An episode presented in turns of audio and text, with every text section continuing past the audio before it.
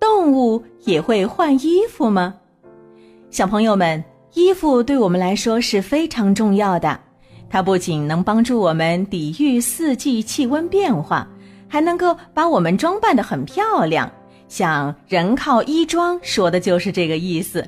那夏天的时候呢，天气很热，我们都巴不得穿的衣服越薄越好。等到了冬天，天气变冷了，人们又穿上了厚厚的衣服。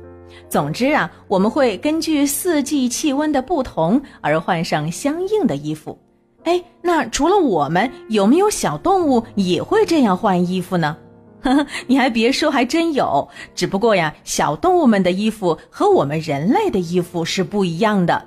它的衣服通常是指它的毛发，小动物换衣服也就是换毛了。嗯，比如说雪兔吧，它就会根据气温的不同而换不同的毛发。嗯，雪兔是一种生活在野外的兔子，它们胆子很小，喜欢安静。冬天的时候，它全身的兔毛呈白色，看起来呀十分的漂亮。等到了夏天，它们就换上了赤褐色的兔毛。那除此以外呢，还有一种鸟类叫岩雷鸟。它呢也会随季节变换而更换毛发，它们在冬天的时候羽毛是白色的，等到了春暖花开的春天，它们的羽毛呢又会变成灰褐色。哎，还有啊，生活在北极地区的北极狐也会换衣服，冬天呢它浑身的毛发都是白色的，而到了夏天的时候啊，又换上了一身凉爽的灰黑色毛发，特别有意思啊。那如此看来呢，小动物和我们一样，都会因为环境温度的不同而换上不同的衣服。不过呢，我们人类换衣服很方便，只需要从衣柜里拿出合适的衣服穿上就行了。而小动物换衣服就比较麻烦了，它们往往需要几个月的时间。那你想啊，动物的衣服是它们的毛发。它们要换掉一身的毛，肯定是需要一段时间的，对吧？而且呢，我们换衣服是依靠身体来感知温度的变化。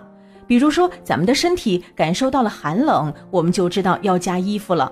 而动物呢，则是根据太阳照射的时间长短来决定是不是要换毛发。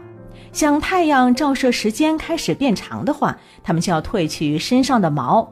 太阳照射时间开始变短，它们就要长出厚厚的毛发来御寒。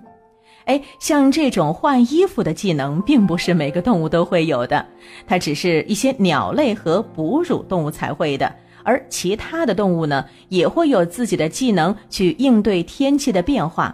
比方说呢，有一些动物会靠冬眠来抵御天气寒冷，相对应的，有一些动物会在夏天选择夏眠。所以呢，面对气温的变化，小动物们可谓是各出奇招。如果你喜欢我们的节目，可以关注“海豚百科”微信公众号，获取更多百科知识。